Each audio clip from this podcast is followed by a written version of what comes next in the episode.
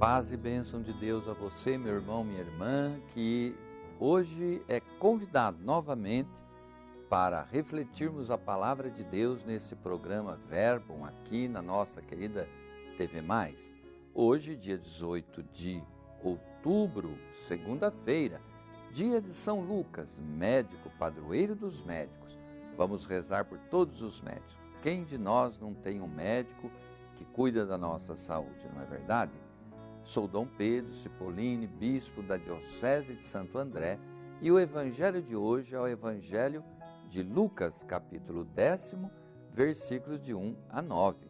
São Lucas é um dos quatro evangelistas. Ouçamos o evangelho. Designou o Senhor ainda setenta e dois outros discípulos e mandou os dois a dois adiante de si por todas as cidades e lugares para onde ele tinha de ir. Disse-lhes: Grande a messe, mas poucos são os operários. Rogai ao Senhor da messe que mande operários para a sua messe. Ide, eis que vos envio como cordeiros entre lobos. Não leveis bolsa, nem mochila, nem calçado, e a ninguém saudeis pelo caminho. Em toda casa em que entrardes, dizei primeiro: paz a esta casa. Se ali houver algum homem pacífico, repousará sobre ele a vossa paz. Mas se não houver, ela tornará para vós. Palavra da salvação. São Lucas, autor do terceiro evangelho dos Atos dos Apóstolos ele é natural, era natural de Antioquia, uma cidade da Síria. Pertencia à segunda ou terceira geração dos seguidores de Jesus. Seu nome consta em várias é, cartas de Paulo, na carta a Filemon, a segunda a Timóteo e a carta aos Colossenses, cujo autor sa saúda é, Lucas como o médico amado. Olhe só, era médico. Não faltaram autores para comparar o vocabulário de São Lucas com a linguagem e o estilo dos outros médicos gregos da época e concluíram que nos dois escritos de Lucas transparece claramente certa familiaridade com o linguajar médico. Mediante o estudo dos seus escritos, pode-se afirmar que Lucas era pessoa culta e conhecia muito bem a língua grega.